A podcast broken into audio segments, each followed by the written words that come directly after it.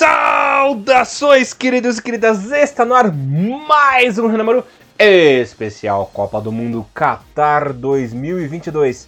Aqui você ouvinte ficar por dentro de tudo o que rola na JFA, na Copa do Mundo, na terra do Habib, do meus brimo. Começou a Copa do Mundo, estamos muito empolgados. Como sempre, vocês estão na companhia deles fala o Barbudinho Alegria na apresentação.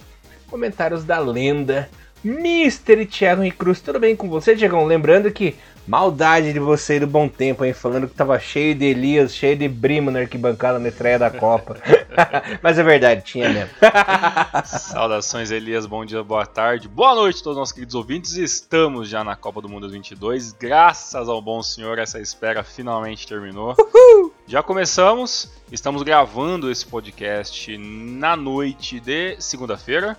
Então estamos gravando com um pouquinho de antecedência do jogo contra o Japão, mas já aparece todo mundo no clima já e vamos conversar sobre essa tão esperada estreia né, de quarta-feira da seleção japonesa. Tem pelo menos mais, vamos dizer, um treinamento, que vai ser o treinamento terça-feira, mas a gente sabe né, que a equipe já está muito bem, né, muito bem fechadinha, já dá para a gente já chutar basicamente quem entra e quem sai, até porque a gente fez ali uma análise que você, se você não ouviu, por favor, volte no último episódio para ver nossa análise sobre a derrota do Japão para a seleção do Canadá. E vamos falar um pouquinho também, né? Vamos aproveitar e passar aí pela, pela Copa do Mundo em geral. Já teve seleções asiáticas que estrearam, a maioria ainda vai estrear. E Elias falou mais cedo hoje que dependendo do resultado de é, Inglaterra e Irã, a preocupação aumentaria. e a hum. cacetada foi grande. Galerinha, já tivemos dois estreantes asiáticos, né? Os donos da casa, o Qatar, foram engolidos pelo Equador na vitória caixa. Poderia ter Verdade, sido de muito mais, porque nitidamente o Equador no segundo tempo pisou no freio, né, Tiagão? Pensaram, não, os donos da casa, vamos dar uma seguradinha aí, porque senão era 6, 7. Coisa do que não aconteceu com a Inglaterra, que simplesmente passou passou por cima do Irã sem dó. Seis e ônibus, né, Tiagão? Igual fiz a piadinha lá. 6 a 2 é, O Irã que tinha muita expectativa para a estreia da Copa do Mundo, apesar de uma troca de última hora, né? Carlos Queiroz ali no comando do Irã, mas é um cara que conhecia muito bem o time já. Mas essa vitória aí já acendeu um sinal amarelo para o futuro das equipes asiáticas aí nessa Copa do Mundo, até porque o Irã era considerado por muitos aí, até muita gente não sabe, né? Por muitos o time mais forte da Ásia, né? Considerado mais forte, aí, inclusive é o primeiro no ranking ali do no ranking da FIFA, né? Primeiro bem colocado ali na Ásia, depois que vem o Japão e a galerinha. E foi um verdadeiro massacre. A Inglaterra, se quisesse, poderia até ter feito uns oito ali, porque o time tava perdidinho. É, Elias, exatamente, cara. Dá pra, até pra gente começar, né, pra falar já desse, desses jogos. Eu, eu achei que o. Assim como eu e todo mundo, né, não é nossa, achei o. descobri, né, a, a, o Santo Graal, né. Que é claro que a seleção do Qatar é, não conseguiu segurar a emoção é, é, e os nervos dentro de uma estreia, né? Que realmente deve ser muito difícil, muito pesado, muito complicado em casa. Ainda. Primeiro jogo da história é um... na Copa deles, né? Exatamente. Olha o tamanho dessa frase, é o primeiro jogo da história. E uma coisa que eu achei interessante, é, até porque agora em época de Copa do Mundo é um período muito legal, porque todos os principais, né, e até secundários é, é, é, trabalhos de imprensa junto com o futebol começam a prestar um pouco mais atenção nessas seleções B e C e tal. E, e, e muita gente falando que o, o, o Qatar esperava-se mais o Qatar, apesar que é uma, uma seleção que claramente é, a gente sabe que a chance de passar de fase é muito menor até do que a do Japão, muito, muito menor. É, mesmo. infinitamente Então, mesmo. Então a seleção do Qatar, a ideia é vamos ver como ela consegue surpreender alguém. E esse jogo, é, a gente, o, que foi engraçado é que a seleção do Qatar ela não conseguiu dar um chute a gol no primeiro tempo, né? É, a seleção do Qatar ela ficou extremamente acuada, né? A, a, seleção do Equador muito rápida, né? Talvez um dos elencos mais jovens da, da Copa do Mundo dessa é, de 2022, né? A 22 segunda edição da Copa do Mundo. E a seleção do Equador realmente né, engoliu, né? A seleção do Qatar teve ali um único lance do primeiro tempo, né? Um cruzamento ali pela direita direita, quando o cara subiu sozinho para cabecear. Então você vê que o nervosismo realmente é, abala muito, né? É, no segundo tempo eu até achei que talvez o Qatar poderia ter é, trabalhado um pouco melhor a bola, já tinha tomado o gol, né? O jogo já estava ali meio que encaminhado para uma derrota e, e, pelo menos a seleção do Qatar tinha ali as condições de talvez, né? Talvez tentar é, alguma coisa diferente, mas não, não conseguiu, né? E, e claramente é, a, o Equador é uma seleção muito mais muito mais bem organizada, né? Uma uma vindo aí de, de uma escola que começa a trazer frutos depois de muitos anos, né? Da, da seleção do Qatar, do Equador, que ficou fora da Copa 2018, né? E a, uma curiosidade muito engraçada é que é, os últimos cinco gols, né? É, é, da seleção do Equador na Copa do Mundo foram feitos pelo Ener Valência, né?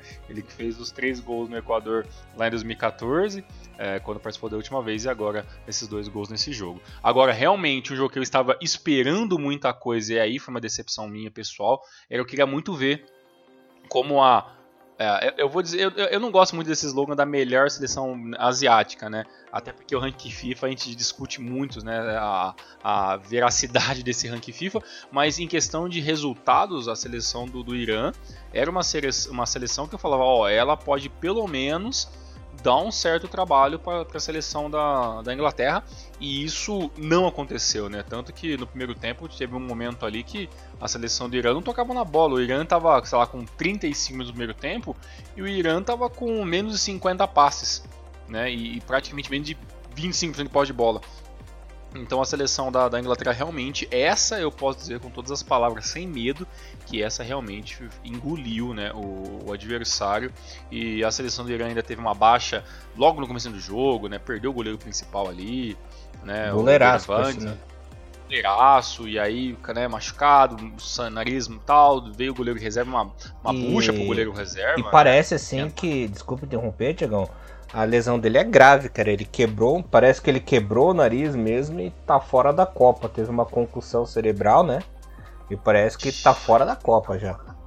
É, e você vê que tu, é, teve 14 minutos né, de paralisação quase o jogo, né, de, de, de, acréscimo, e você vê que ele ainda, ainda tenta dar aquela, não, eu vou tentar conseguir e tal, e você vê que ele logo não consegue, cai e tal. Então, assim, não foi, não foi graça, realmente sangrou, é, é uma região muito sensível no né, nosso corpo. Quem já, quem já bateu o nariz brincando, né, bateu cabeça a cabeça com um amigo ali e tal, sabe a, a dor né, absurda que é, que, que é isso.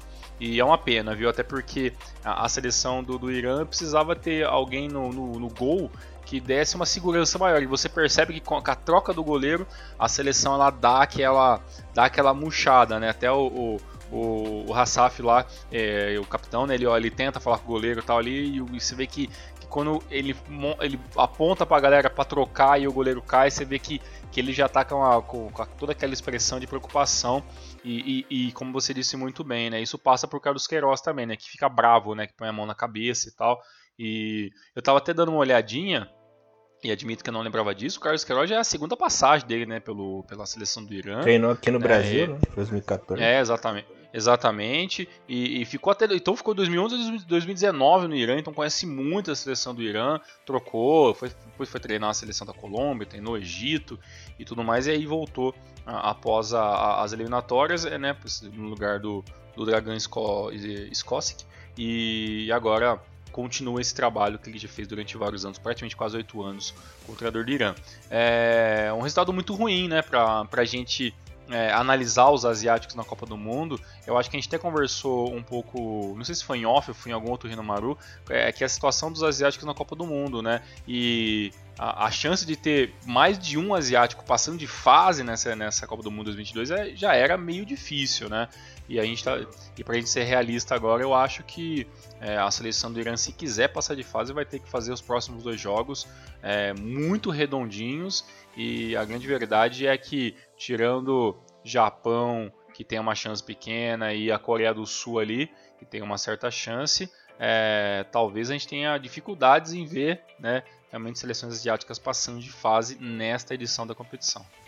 É, a sorte do Irã é que Estados Unidos e Gales não são uns bichos, nenhum bicho papão, né? Então é, tem. Um, o problema é o saldo, né? Esse saldo aí ferrou muitas coisas. Exato, menos 4, né? E, e no, no, jogo ainda de País de Gales ainda, é, no primeiro tempo, os Estados Unidos ficou com a bola, pressionou. Falei, caramba, né? O Bale não fez nada praticamente, viu assim, um jogo muito modesto do, do Gareth Bale. E aí no segundo tempo não mata o jogo, é aquele famoso não mata o jogo, dá espaço pro, pro adversário, né? Então, esses dois primeiros é, dias de Copa do Mundo, primeiro apenas com o jogo, agora com, com o jogo inteiro, muito legal. É, e vamos ver agora como é que vai ser essa Copa do Mundo com quatro jogos, né, Elias? Quatro Isso. jogos por dia, jogo 7, uhum. 10 da manhã. O Japão vai jogar um dia às 7 horas da manhã. Uhum. Então é, é realmente é um, é um dia todo né, de, de futebol rolando na, na, televisão. É bacana, então vamos aproveitar essa fase de grupo que é cansativa, mas é muito legal e quando termina a gente fica com saudades. É, lembrando que Arábia Saudita e Austrália estreiam amanhã, mas já sabemos que não vai ser vida fácil, porque Argentina e Arábia Saudita, né, simplesmente, e França e Austrália, né? Então, muito difícil de ter aí uma uma boa estreia dessas duas equipes. É, o Japão estreia na quinta-feira, jogo que vamos falar já já. E a Coreia do Sul é a última estreia, a última asiática a estrear na Copa do Mundo, né? Também é uma equipe que é, tá muito na expectativa de estreia, né? Que falar um pouquinho da Coreia do Sul, por causa do som, principalmente, que está na melhor fase da vida dele, né? Então é uma expectativa muito grande para que essa Coreia pode fazer. A gente sabe que é, na verdade o jogo não é na sexta, é na quinta-feira, né? Uruguai e Coreia, a estreia da Coreia Isso, do Sul. 10 horas da manhã. 10 horas da manhã. A gente sabe que uh, o time da Coreia é o pior dos últimos anos, acho que até mais fraco do que aquele de 2018, mas conseguiu ganhar da Alemanha uma partida, né? E esse não é um grupo tão complicado se for parar para pensar, porque o Uruguai é uma equipe envelhecida, é, Gana vem retornando, né? Não jogou a última Copa do Mundo e vem de um retorno. 2000, as últimas Copas também já, tirando 2010, né? Teve todo aquele drama, justamente contra o Uruguai, né? Naquela quarta de final. Hum, esse jogo vai ser bem legal de ver. Vai ser muito bom, vai ser uma vingança, né? É um time que a gente já viu que não é grandes coisas, né? Até recentemente, recentemente o time B enfrentou a seleção japonesa e não mostrou muita força. Mas na África também não se destacou tanto. Mas o time a se observar aí, o grande, é, digamos aí, o grande alazão desse grupo é Portugal, né? Que não pelo Cristiano Ronaldo que não vem enfrentando uma das melhores fases, mas a geração portuguesa aí renovada é muito boa, né? Tem uma pesada muito boa, uma equipe muito organizada, apesar de ter se classificado na repescagem, né? Para a Copa do Mundo devido é, o vacilo contra a Sérvia em casa, né? Aquele jogo épico da Sérvia lá do Mitrovic fazendo gol e tal é a equipe mais forte do grupo. Então acredito que Portugal vai ficar com uma vaga e Coreia do Sul, Uruguai e Gana, que se equivale aí, que se matem pela última colocação para avançar a segunda fase. Olha aí, ó. Para mim, Elias, né, a situação do Irã é muito complicada, vai depender muito desse segundo jogo, mas o saldo é muito complicado. O Qatar, é. como a gente falou, praticamente né, é, é, está ali para participar e realmente passar de fase muito, muito, muito difícil mesmo. Né? É, para mim, na, na questão da Arábia Saudita, o adversário da Arábia Saudita é o México. Né? O, o, a Argentina com certeza deve, deve, deve, ganhar esse jogo que vai acontecer na parte da manhã. Né? No caso, na manhã após a gravação desse podcast, na né? terça-feira, 7 horas da manhã. É, irei assistir, vai ser bem legal, mas não acredito que a Arábia Saudita consiga parar a, é, a equipe da, da, Argentina. A Arábia tem que, tomar, tem que tomar um cuidado nesse jogo. O que, que é importante para a Arábia nesse jogo? Já sabe que vai perder, né? Mas o importante é o quê? Perder de pouco para não estragar o saldo. Se perder do 4 a 0, 5 a 0, esqueça. Perdendo de 2, perdendo de 2 a 0 já tá bom. Por que aconteceu hoje com, com o Irã foi exatamente isso, né? Já, já tinha tomado o primeiro gol, né, no primeiro tempo. É, é, e aí é, a equipe toma o segundo, é, toma o segundo gol, né? E em vez de segurar ali para pelo menos ali para terminar o primeiro tempo ali com, com, com 2 a 0 e ver o que né, não, a equipe começou a tentar pressionar a saída de bola da, da Inglaterra para conseguir ganhar no abafa. E aí, meu irmão, abriu atrás, tomou um terceiro primeiro tempo, né? Começou o segundo do segundo tempo, tomou mais três e realmente, beleza, teve ali o gol, teve os gols ali do, é, do, do Tarami ali, o segundo de pênalti e tudo mais. É, mas realmente é, menos 4 de saldo é, é, uma pancada meio difícil de, de, de, diluir. E como você falou, né, a, gente, é, a Arábia Saudita tem que jogar um pouquinho mais esperta com isso. A defesa da Arábia Saudita não é a melhor, da, né, não é uma das melhores, então tem que tomar cuidado com isso. E depois jogar o jogo da morte ali contra, contra o México, tentar vencer o México. Eu nem sei se o. Eu tô falando México que como, como se fosse o segundo jogo, nem sei se o. Não, o segundo jogo é contra a Polônia, tem que vencer.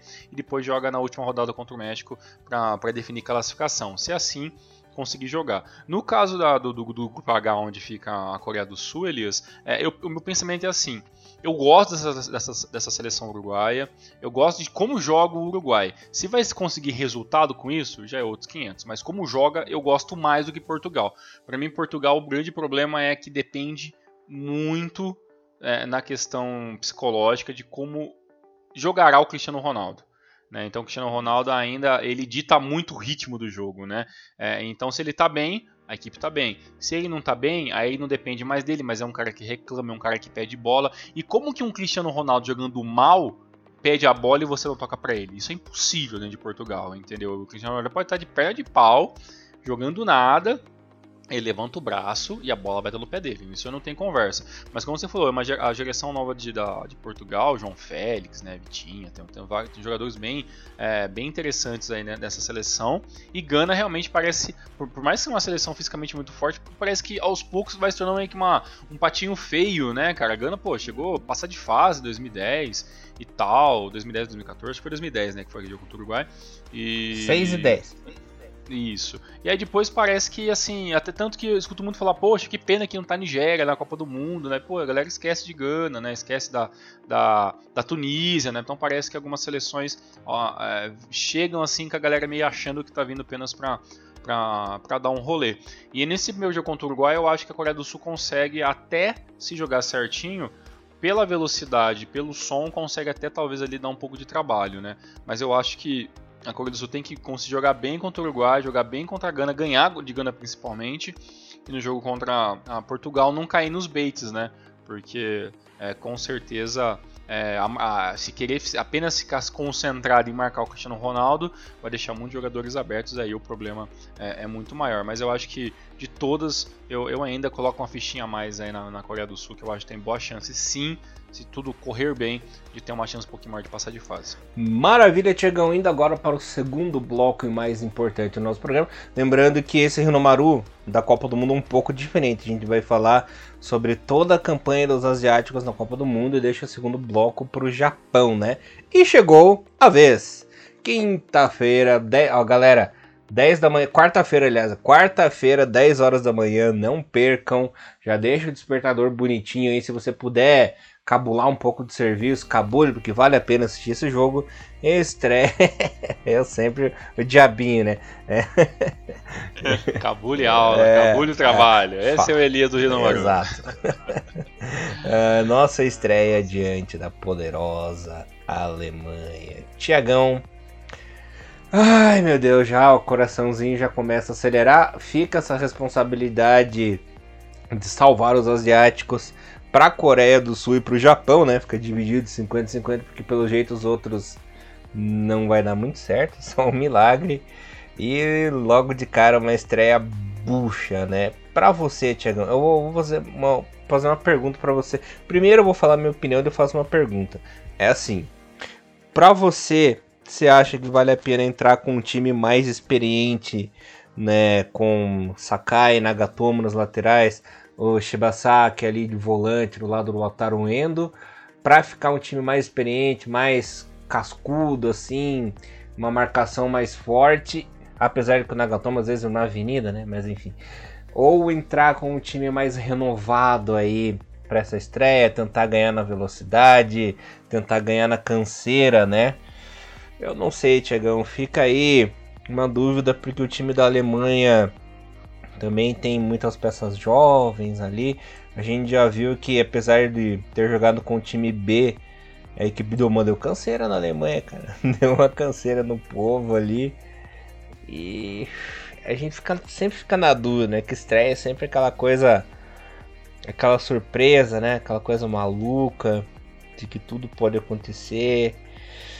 Também, apesar de que o Japão pode cair num erro bobo e acabar se expondo demais e levar uma sacolada, como aconteceu com o Irã. A gente sabe que os nossos jogadores são muito mais experientes, muito mais cascudos, mas é a Alemanha, né?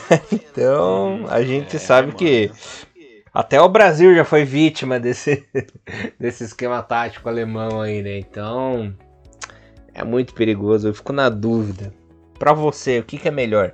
É entrar com essa experiência ou arriscar um time mais solto, mais jovem? Tudo bem que mais com uma característica mais defensiva, né?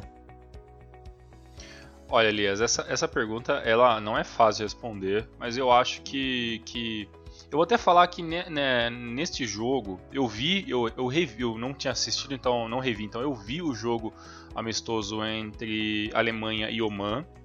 É, desconsidere completamente esse, esse resultado de 1 a 0 até porque a seleção testou muita coisa, né? A própria zaga, né, que, que, a, que a seleção jogou, jogou todo mundo que ele chamar. Exatamente. Jogou ali tudo tranquilo, tava testando muitas coisas, testando uma coisa que talvez seja o único problema dessa Alemanha, que é a transição de ataque para defesa. Eu acho que esse é o maior problema dessa seleção alemã. A, a, no, a, nossa sorte, né, a sorte da seleção japonesa, é que a seleção alemã ela tem duas baixas, e principalmente tem uma baixa no, no, no, no dentro do centroavante, que é foi o corte do Timo Werner. Né? O Timo Werner que que tem, eu estava vendo os números dele, tem 55 jogos pela seleção alemã e tem 24 gols. E só ano passado ele tinha feito uns 9 gols, né? Então, o que acontece? A, a, a, lesão dele e do Marco Reus, né, que também é um, né, incrível como o Marco Reus sofre com lesão Bicho na carreira, azarado. uma pena. É, no, com, com, problemas no tornozelo, que acabou tirando essas duas peças da, da Copa do Mundo, é, acaba facilitando porque a, a seleção alemã do, do Hans Flink acaba tendo que, que, trazer algumas peças ali que talvez seriam reservas, né? E trouxe peças que praticamente vieram para ser vieram para ser ali a questão dos jogadores principais, né? É bem provável que a seleção venha jogar com o Mukoko ali, que né, está sendo um jogador mais jovem aí, que tem apenas 8 anos, né, do, do Borussia Dortmund. E a seleção da Alemanha vai jogar nesse 4-5-1, é muito parecido com o do Japão, né, a transição do 4-5-1 para 4-3-3, né, os pontos muito, muito rápidos ali. E a gente tem alguns nomes muito que a gente tem que prestar atenção, né, principalmente a dupla de volante. Eu acho que os volantes da Alemanha são assim o, o, o que vão ditar um é o Goretzka, o outro é o Kimmich, que para mim é o melhor jogador da seleção alemã, e ainda tem o Gudogan. Né? Então o Gudogan, Goretzka e, e, o Kimmich são ali os jogadores mais importantes da criação de jogada. Né? E na frente tem jogadores rápidos, né? tem o Sané numa ponta, né? tem o Hoffman, que pode em alguns momentos ser ali o, o Mario Götze, né? tem, tem jogadores que podem trabalhar nessa parte ofensiva e pode dificultar muito a vida do Japão. Por isso que eu acho que o Japão tem que jogar sim com a experiência. Não só com a experiência, Elias, eu vou te falar que para mim eu acho que este é o jogo que temos que começar jogando com Takuma Sano. Uhum, Entendeu? Porque acho. o primeiro tempo porque o primeiro tempo do Japão vai ser aquele primeiro tempo que talvez o Japão tenha uma ou duas chances, e entendeu? E essas chances não vai vir do centroavante. Essas chances vão vir talvez de uma transição de bola, de um ataque ali que a Alemanha está fazendo. O Japão consegue, é, de alguma maneira, se virar para parar esse ataque. E aí, meu irmão, é a hora que aparece que, tá, que o Hidemasa Morita, o Ataru Endo, esses caras conseguem fazer a transição. Fadinha Ito, Kaoru Mitão é bem provável que comece no banco, né? Por, mais que a gente queira que seja titular, eu acho que o Mitão comece no banco. E deva começar ali o Minamino o Kubo, né? E aí, cara, o que, como o Japão vai trabalhar nessas, né, nessas laterais para poder deixar uma bola ali mais, mais fácil pro, pro Asano. E se o Asano não conseguir fazer nada, pelo menos ele vai fazer aquilo que ele fez com o Canadá, que é correr bastante, né? Se movimentando muito, cansando talvez um pouco ali a, a seleção da Alemanha. E o Japão vinha para tentar fazer um bom segundo tempo e, e tentar surpreender. Então, para mim, o Japão tem que jogar sim com a experiência, até mesmo com o Nagatomo é, é, neste jogo, porque se der alguma coisa errada neste jogo, ainda há tempo de resolver nos próximos, entendeu? Então eu acho que a experiência vai contar muito. Uh, porque a gente tá vendo, né? Uh, o Qatar sofrendo com, com estreia, é, o Irã sofrendo com estreia, o Japão pode sofrer assim também com estreia também. E você não acha assim que deveria fazer uma parte, um trio mais ofensivo ali então com um quarteto, na verdade, com Ito e Doan pelos lados, o Asano centralizado e o Kamada mais à frente. Então, será que não seria o mais ideal para essa parte ofensiva do time? É, porque eu, problema... eu sinceramente eu começaria com o Minamino no banco, porque Eu prefiro o Kamada do que ele ainda. É, o problema é se começar com o Minami no banco, o Minami basicamente ou ele joga centralizado ou ele joga um pouco ali mais pra, pra esquerda, o Doan não, o Doan não joga pela não joga pela, pela esquerda, joga só pela direita, né? Então ou é Ito ou Doan, é um dos dois. Ou o Doan centralizado no lugar talvez do, do, do Kamado, que seria, na minha opinião, uma maluquice, né? Começar a jogar com o Kamada no banco, né?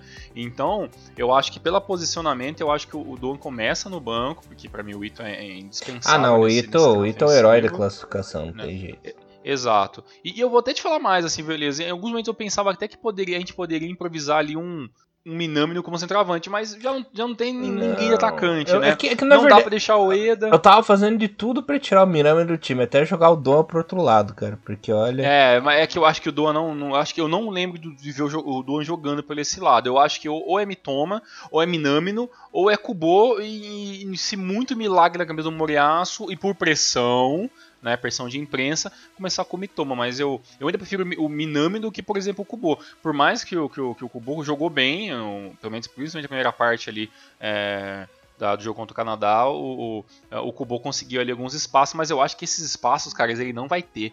Né? A, a seleção da Alemanha tem, um, tem ali alguns tem um. Tem aquele. O, o, qual que é o nome do. Tem o Sule, que provavelmente deve ser ali o, o Niklas Sule, que deve ser o, o, o principal. E tem ali aquele. É, Beck, uma coisa assim o nome do, do, do, do, camisa 23 ali da Alemanha, que ele é muito alto, entendeu? Muito forte e tal. Então ali eu acho que é muito é, difícil. Schlotterbeck.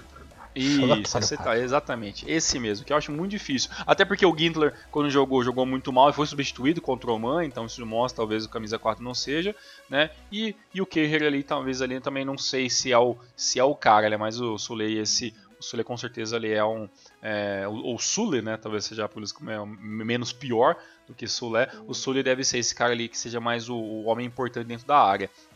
E eu acho que esses jogadores rápidos, como Mitoma, como Kubo, eles podem vir a aparecer mais no, no segundo tempo. Até porque eu acho que é no contra-ataque, é na bola rápida que o Japão vai conseguir é, resolver. Eu estava vendo ali alguns jornais em português, algumas coisas ali traduzindo do alemão e tal no Google Tradutor, e, e, a galera muito comentando disso, né? Que é uma seleção que ataca muito bem, que alguns momentos essa seleção da Alemanha vai estar até com oito jogadores no meio campo à frente, né? Então a gente vai ter Mukoko, vai ter Harvard, Sané, Hoffman, o Gundogan, Goretzka, todos esses caras vão estar tudo lá na frente, né? E até mesmo o, até mesmo do Han, né? Que é o lateral esquerdo, e o, e o, e o é, ou, ou Hoffman ou Kofferman, né, pela, o Kotterman ali pela direita, eles vão estar todos avançados e aí fica muito é, desguarnecido né, a parte defensiva. E, aí, e é nesse momento da, dessa, dessa transição de ataque para defesa que todo mundo reclama que a seleção alemã é meio lenta. Né, meio lenta, não tem tanta velocidade, uma bola nas costas esses caras não conseguem acompanhar, então talvez é nesse momento aí que o Japão consiga é, fazer alguma coisa. Mas uma coisa que eu estava olhando, Elias, e isso aconteceu é, nesses dois dias de Copa do Mundo, que é a questão do VAR, né? E aí a gente fala, quando a gente fala VAR, quando a gente fala Japão, a gente vê na nossa cabeça pênalti, né? E uma coisa que eu, é, aconteceu no jogo de hoje mesmo contra a Inglaterra e, e a seleção do, do Irã é que, meu irmão, puxou camisa, a camisa deu aquela esticada, é pênalti. Né? Então eu estou muito, mas muito apreensivo que talvez ali o saia dentro da área, alguém vai tentar vir puxar uma camisetinha ali, vai tentar segurar, e aí um pênalti meio bobo, né? E é isso que a gente tem que evitar, né? Por isso que eu quero Minami no Yoshida, é, é, e Tomiyasu e Yoshida na, na, na zaga ali para segurar bem, ou ou Nagatomo ou o próprio Ito pela lateral, pela lateral esquerda, e para mim, é, por mais né, que o Hiroki Sakai não esteja fazendo uma, não tenha feito um, um bom ano, né, dentro do futebol japonês, eu ainda acho que tem que ser Hiroki Sakai, não uhum. Miki Yamane ali na, na é, lateral porque direita. Yamane a gente sabe que é o rei do pênalti, né? Então. Exato, infelizmente. Ele, ele cagou contra a Tunísia, ele cagou nesse último jogo contra o Canadá. Ah, não lembro em quem mais ele fez pênalti, mas foi uns três pênaltis que foi tudo na conta dele, né? Então tem que tomar muito cuidado. Uma pergunta. Agora sabe onde eu, agora hum. sabe onde eu não sei o que pensar? Eu não sei o que pensar sobre o goleiro, cara. Eu admito para você que a gente tá dois dias da Copa do Mundo e eu ainda fico na dúvida entre Gonda e Schmidt. Eu sinceramente ainda me pego com essa dúvida ainda, Elias. Eu acho que é, o Gonda ele vai ser o titular de, dessa equipe. Tudo vai depender do primeiro jogo, né? O Gonda vai jogar na primeira partida. Se ele der alguma falha, provavelmente o Schmidt já jogue na segunda partida, mas eu acho muito difícil, porque ele tem catado muito, né, Tiagão? Apesar que os dois têm catado muito, mas o Gonda ele compromete menos, ele compromete um pouco menos que o Schmidt ainda, que o Schmidt tem umas crises de, de abobol, assim, contra a Tunísia, né, inclusive ele teve uma crise de abobol lá, teve aquela, aquele recuo meio maluco, aquele era o Schmidt no gol, não era? É, teve aquela confusão com o Yoshida lá, que eles ficaram batendo cabeça, saiu um gol da Tunísia. Então eu ainda acho que o Gonda tem vantagem no gol. Mas uma pergunta que eu queria fazer para você, Tiagão, é do nosso Coringuinha, né? Daizen Maeda. E se começar com Junaito de um lado e o Maedinha do outro lado? Porque ele pode jogar nos dois lados, ali como como winger, né? Ele pode jogar centralizado, ele pode jogar em qualquer lugar. E se for fazer essa estratégia assim da experiência na zaga e no meio campo e aquele salamaleco, aquela salada, aquela correria na parte ofensiva para cansar os alemães no segundo tempo, sabe? Não é uma boa tática deixar lá o Maeda correndo que nem uma mosca, uma mosca tonta lá até uma metade do segundo tempo colocar o Mitoma para resolver. Como aconteceu em várias partidas, inclusive nas eliminatórias. Então, realmente, dá para pensar nisso. Dá sim o Dan jogar. Até porque, se me engano, no Celtic ele joga fora da área, né? Ele não tá jogando É, então, o, o, Ma, o Maeda, né? ele não é centroavante, atacantão. Ele joga de winger, dos dois lados. E às vezes ele joga centralizado quando ele entra no lugar no, do furo racha, assim. Porque o Celtic tem muito atacante, né? Então, eles fazem aquele rodízio. Na verdade, para centralizado, o Maeda é a terceira opção só, porque tem o Furuhashi, tem o Jakumax e aí ele, sabe? Aí pelos lados ele atua. É por isso que ele joga mais pelos lados, por uma opção dele poder jogar, senão ele ia ficar no banco direto. Oh, pensando, pensando deste jeito, tá, de uma maneira até muito simplória, eu acho que, claro, dá para colocar o Daisen sim na ponta ali e você. Só qual que é o problema? Se, se o joga, se joga o, o Daisen Maeda na lateral, na, como ali como ponta, a gente sabe que o centroavante principal vai ser o Asano. Nossa, mas ele vai jogar de é qualquer jeito, a gente sabe. É, mas aí qual é o problema que eu fico pensando para mim, qual é o problema? Que a gente vai ficar apenas com uma opção no banco.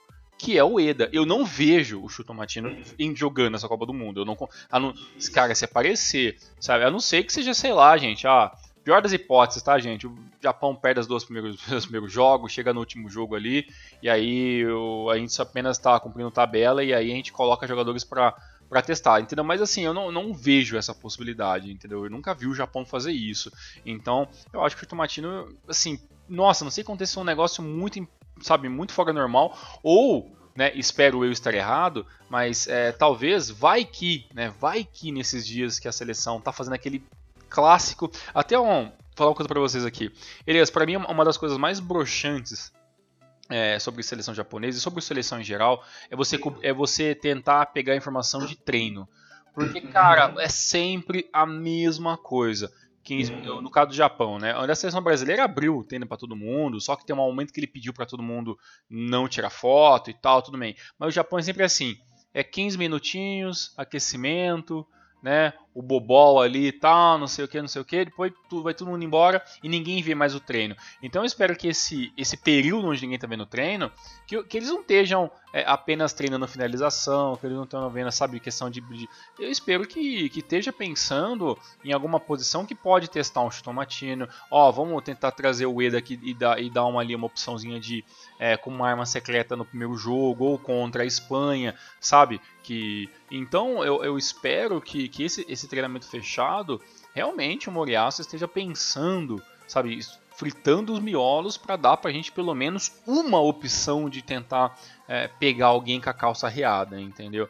Porque se ele tiver apenas fazendo aquela, aquele treinamento burocrático de toca ali, troca de, toca de bola rápido, não sei o que, sabe, inversão de jogada. Puta, cara, isso está muito manjado e isso não vai fazer o Japão vencer a, a Alemanha é, e Espanha. A não ser que o Japão faça bem né, ali o, o feijão com arroz, não cometa nenhum pênalti idiota e ainda conte com o fato de talvez uma dessas seleções estar péssimas nessa Copa do Mundo, que talvez era uma coisa que até o Elias é, é, é, pensou um certo momento ali que a gente gravou alguns renomaros e achar que talvez uma dessas seleções poderia vir ruim, vir em um mau momento. funcionando e aí o Japão poderia, poderia aproveitar né, desse, de, dessa, dessa falha, é, talvez de coletivo ou individual de alguém, né? Mas eu ainda prefiro contar com a qualidade nossa do que o demérito do nosso adversário. Isso, assim que eu penso. É, como eu havia citado nos números anteriores, né? É, depende muito do dia, porque tem dias assim que Espanha e Alemanha estão péssimas, sabe? Nada funciona, nada dá certo para eles. Só que esse quadro pode mudar uma Copa do Mundo, né? A gente sabe que é diferente. E... E, e, e, tem um monte de coisa pra gente falar ainda, que nem por exemplo, eu tô falando de Morita e o Ataru Endo, mas pô, uhum. e aí o Gaku Shibazaki depois daquele lançamento então. que ele? Então. Será que ele não entra como titular, uhum. Elias? É, é, o que eu ia falar pra você. Acho que pra, até seria o mais correto para esse jogo contra a Alemanha você começar com o Shibasaki e o Morita no banco.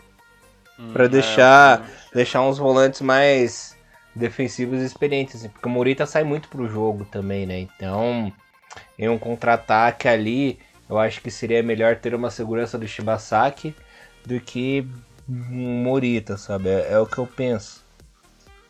É, e com a possibilidade de você fazer bastante é, é, é substituições, a gente vai ver pelo menos esse meio de campo do Japão mudando muito, né? E, e, e, eu até fico aqui, tô aqui pensando nisso agora, tá? Como sempre o Rinomaru quase, quase nada é roteirizado, né? Você falou aí que tá fazendo de tudo na sua cabeça para você começar com o Minamino no banco. Mas o que, que é pior? Você começar com o Minamino, ele não jogar nada e você sacar o Minamino no segundo tempo? Ou você começar com o que a gente tem de melhor, que é Junhaito, Kamada, Mitoma, sabe? E aí esses jogadores entrarem no segundo tempo e não conseguirem fazer nada. Porque para mim o grande problema do Japão é esse. É, é, o banco só fica bom se a gente deixar jogadores que a gente quer como titular. O banco do Japão fica bom se o Mitoma estiver lá, se o Kamada estiver lá, se em alguma maluquice do Moriaço o Ito estiver lá. Mas se todos os jogadores jogarem, é, é, quem que do banco pode sair para mudar um jogo? Eu, eu, eu, ainda continuo na Copa do Mundo não acreditando em Kubo, não acreditando em Minamino. Eu ainda fico ainda assim querendo torcer o nariz pro Doan um pouco entendeu? Não querendo, não querendo queimar o Yuki Soma, né? Mas já fez um gol contra um amistoso, então pode ser um cara que pode, que obviamente vai aparecer em algum momento, sabe? Mas é, é o problema é, ou você começa com, na minha opinião pelo menos, né? Ou você começa com o melhor time possível e depois você se vira com esse banco é, cheio de nomes bons e, e resultados ruins, ou você começa a mesclar do bom e ruins e pelo menos tem alguém que saia do banco para fazer alguma coisa no segundo tempo, né? E e eu não sei, Elias, eu não sei o que pensar sobre isso. É por isso que eu falo que o Mitoma ele tem que começar no banco entrar no segundo tempo sempre. Primeiro, porque estatisticamente ele rende muito mais é, entrando na etapa final.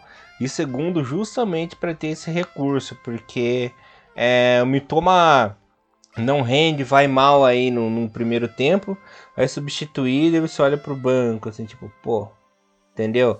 Então acho que tem que ter esse recurso do Mitoma aí na etapa final. Inclusive eu até fazer uma alusão ao Honda, né, na Copa passada, que tinha lá o Kagawa e o Honda. O Kagawa sempre saía para entrada do Honda, tinha o recurso do Honda, mudava o estilo de jogo e deu certo em dois jogos e meio, né? Porque é, deu certo contra a Colômbia, deu certo contra o Senegal e tava dando certo contra a equipe da Bélgica até ele bater aquele escanteio ridículo lá que cagou e tudo. Que foi, vamos falar, vamos falar a verdade, né? Quatro anos depois, falando sério, foi cagada do Honda bater um escanteio tão ridículo daquele jeito, mas enfim. Então eu acho que tem que ter esse recurso do Mitoma para etapa final, para o segundo tempo, até para ter uma um, uma, uma carta na manga, né, Tiagão? Uma, uma carta surpresa para tentar mudar o jogo. É isso que a gente tá falando do carta na manga do meio campo, né? Porque atrás a gente tem que pensar, aí, como, como é difícil comentar. Assim, é, comentar jogo é a coisa mais fácil do mundo. A gente tá aqui, a gente pode ficar aqui duas horas falando, montando um monte de, de, de esquema maluco de Winning Eleven aqui, né? Mas na, na hora do vamos ver que é, que é realmente complicado. O meio campo tem que funcionar muito bem, então eu acho que eu tô com você, você me convenceu, me toma no banco, então é melhor me toma no banco e começar com ali na, alguém ali na, na, esquerda. Não sei se você ainda acha que é bom colocar o Dazen lá ou o Danz na frente e começar com o Dazen no banco, mas eu ainda acho que, que vai ser realmente o Asano. E, e, e, vamos ver o que, que essas trocas né, no meio do jogo. Espero que ninguém se machuque, né, que não, não tenha nenhum, nenhuma lesão que possa tirar algum jogador no meio do jogo da seleção japonesa. A gente não tem esse luxo de, de poder perder nenhuma peça né, de, de reposição ali. A não ser que, que, que seja ali alguma coisa muito pontual, não que tire da Copa, como pode ser com o goleiro da, da do Irã que o Elias trouxe pra gente informação. E, e, na parte defensiva ainda, Elias, a gente tem aquele, aquela, aquela, famosa, aquela famosa frase, né? É, são os veteranos que podem nos dar é, um bom resultado, mas são esses mesmos veteranos que às vezes a gente quer que mude um pouco, né? Até porque a gente fala muito de, de Yoshida e Tomiyasu, principalmente de Yoshida, né? Que é um dos veteranos da zaga junto com o Nagatomo, e o Sakai também não é nada novo, mas é é, o, o Koitakura também é um, é um, jogador que joga na Alemanha, então cara que também sabe dos caras também. A gente pode jogar tanto como volante como, como, como zagueiro, então é, é ainda é um nome que é, eu gostaria de ver muito jogando contra essa Alemanha que ele, o próprio Altanaka também, né, que joga numa equipe um pouquinho menorzinha, é, eles são jogadores que, que, podem auxiliar muito no meio campo e na pior das hipóteses até improvisar ali um Daesh Kamada ali para tá, tentar segurar um pouco mais esse meio campo ali na, na pior das hipóteses. É, eu fico pensando aqui, Tiagão. É, se, ó, olha para você ver como a, a, vida é irônica, né? Se ele tivesse convocado nosso querido Kyogo, a gente não ia estar tá nem quebrando a cabeça para escalar esse time no primeiro jogo. Exato. A única coisa é, ó, o Kyogo não jogou bem? Puta, saca logo, né? O Kyogo é assim, ou, ou funciona ou saca logo, né? uhum. né? É. E ele poderia ter essa peça da manga, não, não trouxe. Essa peça da manga teve a chance até. Né? Duas chances? Duas, duas chances para poder trazer o cara, não trouxe. Agora, é, é realmente. É, o, o, que eu talvez eu fico mais assim. Eu não sei se a palavra é preocupado, mas eu acho que é mais triste. É porque eu gostaria de ver esse Japão é, é tendo um pouco mais de opções de, de é, de formações, né? Eu gostava muito daquelas opções que o Japão jogava, às vezes tentava jogar, que a gente até, é, o Bom Tempo escrevia muito, escreveu muito bem sobre isso, que é o Japão modo de defesa, como por exemplo jogou ali contra é, contra o Brasil e talvez o Japão no modo de ataque contra a Tunísia, que deu errado, mas o Japão tentando jogar no 4-4-2, né? Então, em vez de você ter apenas um cara lá na frente plantado, você poderia ter dois. Aí você poderia ter um, um Daizemaide mais alguém, você poderia ter um Asani mais alguém. Então, sabe, em alguns momentos do jogo, você ter essa opção de você ter é, bastante jogadores na frente para realmente tentar dar um pouco de pressão dentro da área, né? Então, é, e agora com essa formação eu vejo que o Japão talvez ele vai jogar os três jogos nesse nesse 3-5-1, sem a bola, com a bola vira um 4-3-3 ali, né? E, e, e, vai depender muito do Dibre, porque infelizmente numa chave com, com Costa Rica, com Espanha e com Alemanha, é, é, a bola aérea tem, sei lá, 60%, 60% de chances de acabar não virando nada, né? Uhum. Bom, Tiagão, eu chuto aí pra essa estreia, vou falar meu time, posso falar? Uhum, pode falar. Eu começaria esse jogo aí com o Gonda no gol, ganharia a disputa do Schmidt, com o nosso querido Sakai, com Yoshida, com Tomiyasu e com Nagatomo, começaria com o Nagatomo. É, o Ataru Endo, o Shibasaki também treina no jogo. O Junior Ito por uma ponta, né? Porque é importante. É, começaria com o Minamino e daria uma chance pro Cubinho nessa partida. E o Asano ali na frente. Ou o Cubinho ou aquela tática que eu falei do, do Maedinha, né, Tiagão? Fazer aquela barata tonta ali. Daria esse crédito pro Cubinho pelo futebol refinado que, que ele joga, né? Assim esperamos. Uhum. Aí pro segundo tempo eu já mudaria, colocaria umas armas secretas, colocaria o Kamada no jogo, com certeza colocaria o Mitoma também. E caso eu começaria com, se eu começasse com o Cubinho, eu colocaria o Maeda na etapa final, se eu começasse com o Maeda, eu botava o Cubinho para jogar. Infelizmente Minami não vai ser titular, não tem jeito. E dá para até arriscar um Doan se o Ito cansar, né? É, eu acho que, o, que, o, que essa é uma, é uma pedra cantada, né? Doa no lugar do, do Ito e qualquer um no, na, do lado esquerdo né, e a troca pelo Mitoma. Eu acho que na minha, na minha seleção acho que é de, de Gonda, Yoshida, Tomiyasu, Hiroki Sakai e Nagatomo, por mais que eu não queria começar com os laterais, mas eu acho que tem que ser assim mesmo. De volante é o Ataru Endo e Gaku Shibazaki, você me você me, me, influenciou na questão do Morita. É, na linha de três ali na frente, Ito, Kamada e Minamino. Dá uma chance é... pro Kamada. Exatamente, ele deu uma chance pro Kamada ali centralizado. É, e deixava ali o, o, o Minami na, na, na, esquerda. E como, como centroavante, Takuma Asano. E no segundo tempo trocaria com certeza Asano, é, Minamino. É, trocaria talvez um volante, talvez sair ali o Gashibazaki e entrava o Morita. É, alguma eventualidade, com certeza recorrer, recorrer ao Koitakura.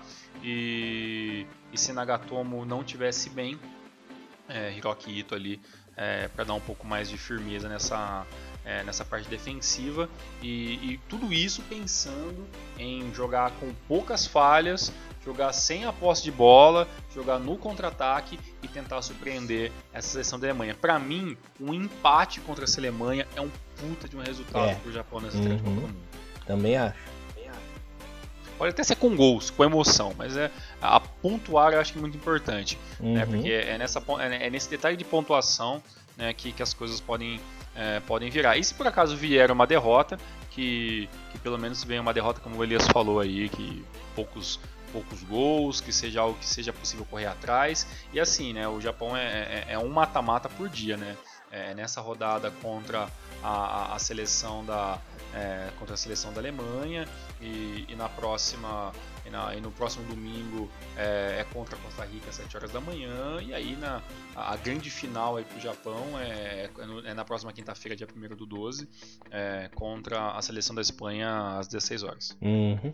tudo vai depender também é, como se diz, do placar desse jogo. Se perder, espero que seja de pouco, mas o empate aí, nossa, tá.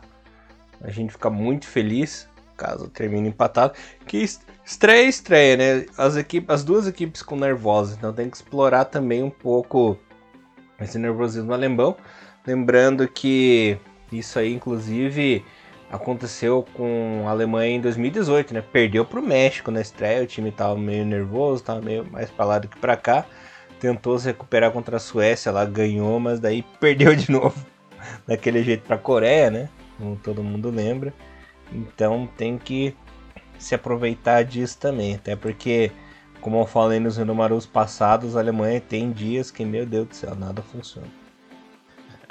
Exatamente, e esperamos que na quarta-feira seja mais um desses dias que nada funcione, né? Pelo menos no jogo de estreia. É isso aí. Já vou cravar o meu resultado? 1 um a 1 um. Hum. 1 um a 1 um. um, a um. bom resultado. Eu... Bom, se você fosse louco, qual seria o seu resultado, Elias?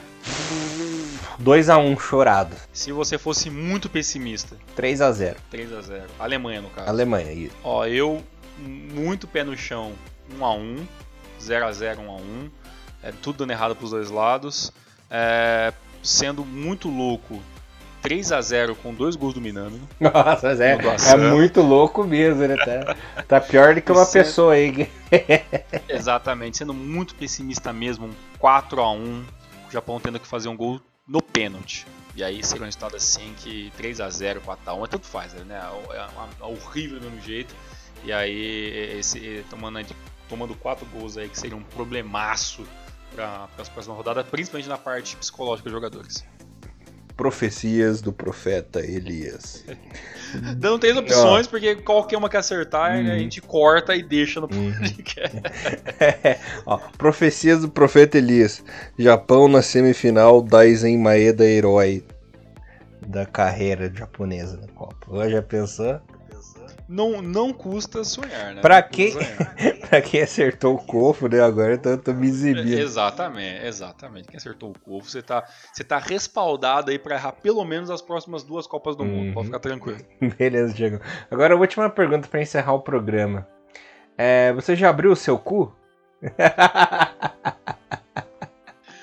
Não, não, não, não abriu seu cu ainda, né? Não, não, é, a, a nova rede social que tá, tá na moda, né? Uma rede social indiana aí, rivalizando com o Twitter, né? Hum. Então tem muita gente abrindo o cu aí essa semana. Tô, eu tô realmente muito por fora aí, não, é, é, não, não estou muito inteirado nessa, cê, nessas redes sociais. Você não ficou sabendo? Não, não, fiquei sabendo dessa rede social é, indiana, hum. cara. Isso é muito é, então, mesmo. Deixa eu contar pra você então em primeira mão. Muita galera já sabe, mas é assim.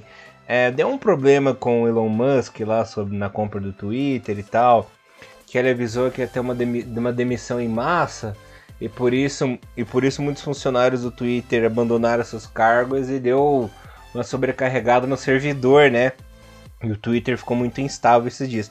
E como brasileiro. Brasileiro é uma desgraça, né? Meu Deus. Como brasileiro não vive sem a, essa droga da internet, eles, eu não sei como que eles chegaram ao descobrimento dessa rede social indiana chamada Ku, que é K-O-O, sabe?